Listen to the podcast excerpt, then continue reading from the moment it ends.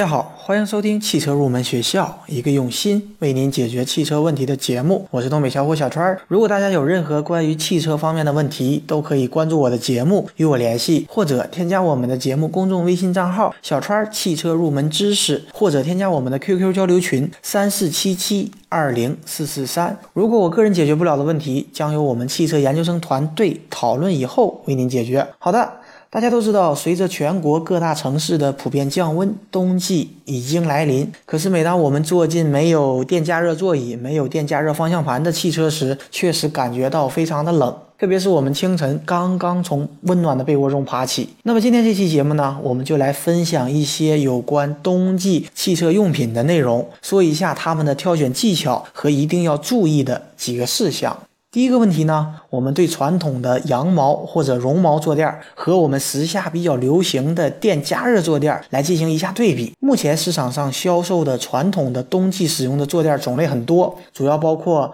羊毛汽车坐垫、裘皮汽车坐垫和羽绒垫、仿毛垫等等。那么，由于这种传统的坐垫儿它比较舒适柔软，而且也具有良好的透气性，并且安装在车内比较美观，所以呢，深受广大车主的喜欢。但是呢，有一部分坐垫儿它都是小作坊加工的一个模式，所以呢，汽车用品的质量值得我们担忧。毛垫本身带有的细菌，如果杀菌消毒不到位，也直接影响了毛垫的细菌的超标量。而且呢，在制作加工的过程当中，甲醛的含量也是一个我们不得不关注的问题。所以呢，大家在挑选传统的绒毛坐垫时，一定要注意以下几个问题。首先呢，选用坐垫时呢，要细心去感受，用手摸，用鼻子去闻，如果有异味儿。和有掉毛现象的，我们尽量不要去选择。其次呢，就是使用时也要引起注意，特别是爱抽烟的朋友，尽量不要在车内吸烟。那么，除了传统的绒毛坐垫，现在电加热坐垫也越来越受到人们的欢迎。我们从一些汽配城和汽车用品店了解到，今年传统的羊毛或者绒毛坐垫似乎有一些失宠的态势。一方面，因为价格过高。动辄三四百元，有一些高达甚至千元以上。另一方面呢，这些传统的坐垫都比较厚大，一年里边使用的时间也比较少。那么不用的时候呢，整理起来它很占空间，又不方便。那么与传统的绒毛坐垫不同，冬季加热坐垫虽然有不同的款式，但它的原理无外乎和我们的电热毯一样，很轻薄，容易整理，而且我们也可以把它铺在我们的坐垫套下面，不会影响美观，并且价格也很便宜。那么最普通的一种超薄加热坐垫，如果是单座的，大概在五十元左右就可以买得到，而双座的呢，一般也就在六十到一百元不等。如果大家需要按摩功能的一些款式，那么可能价格就会稍微贵一些，但是也就在二百元左右。那么大家在选购时呢，选择一款普通的就可以了，特别贵也没有其他的一个意义。那么这些电加热坐垫呢，在淘宝网和汽车用品店也可以买得到。我们呢也体验了一下朋友的电加热坐垫，那么普通的电加热坐垫。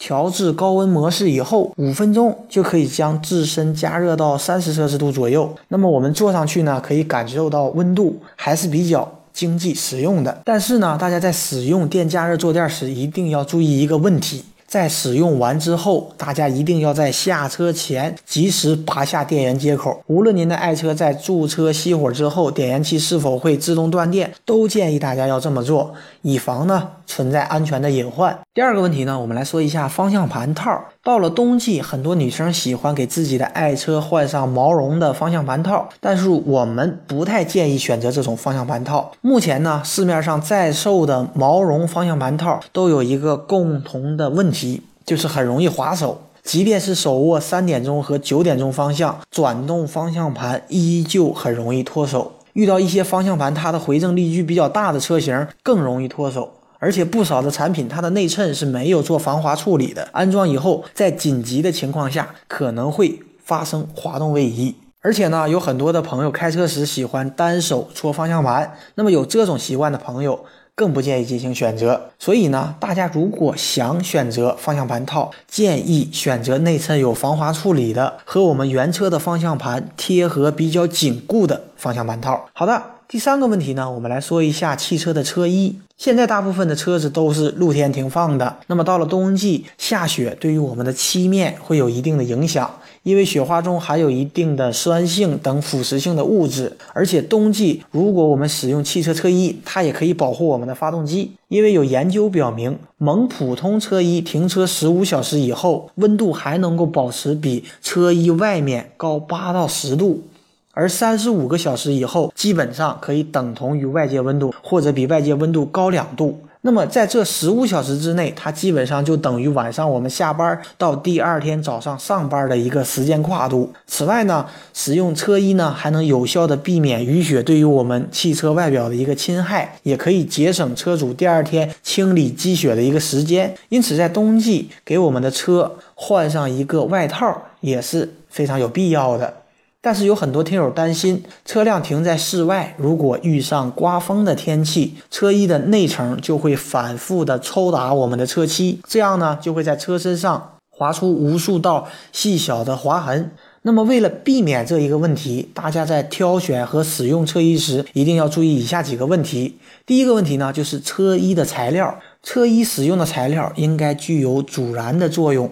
相对来说，纳米阻燃和拉金阻燃材料就好一点，不仅能够起到较好的防燃性，而且还比较柔软，对于车身也不会造成损伤。而且这样呢，在冬天燃放烟花爆竹的情况时，也能够保护我们的爱车不会受到烟火的损坏。所以在材料方面，我建议大家选择纳米阻燃和拉金阻燃材料的车衣。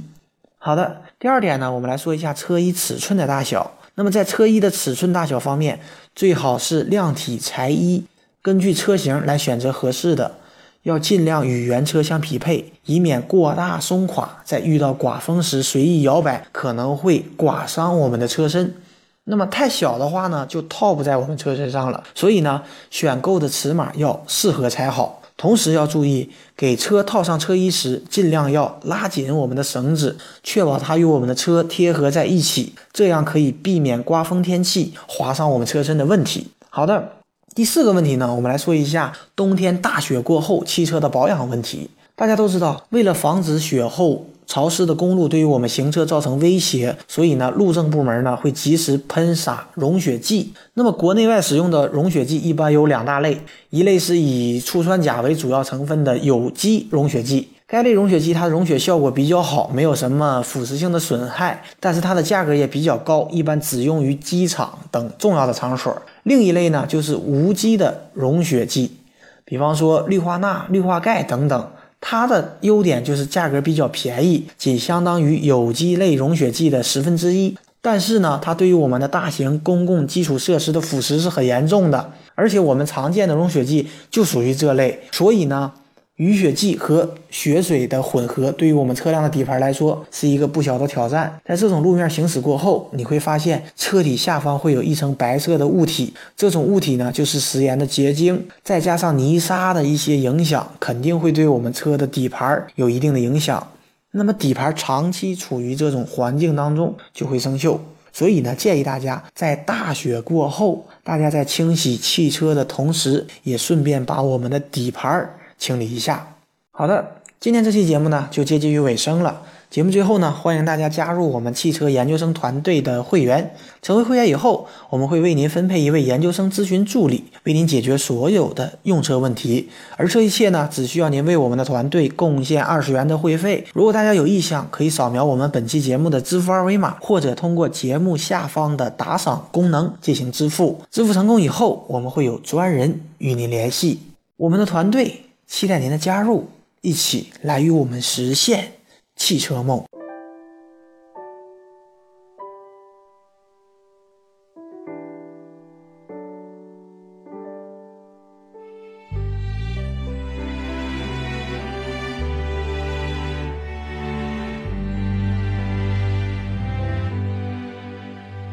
像音符一样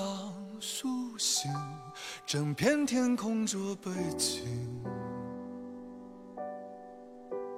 背起行囊的这个剪影，旅程孤独而坚定，一边走一边唱熟的歌曲，陪着曾没有剧本的电影，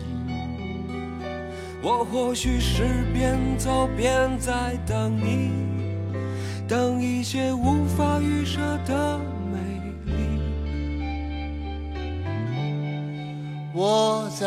路上在路上衣袂飘荡长发飞扬期待路上遇上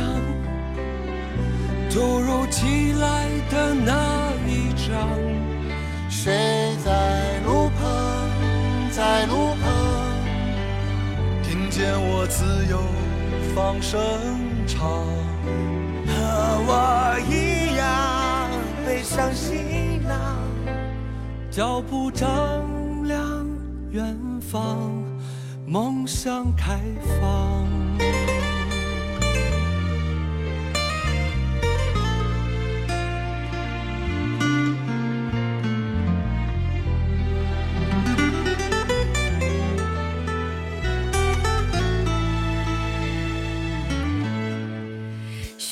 我在身后渐渐隐去只剩下风在枝叶间低语背起行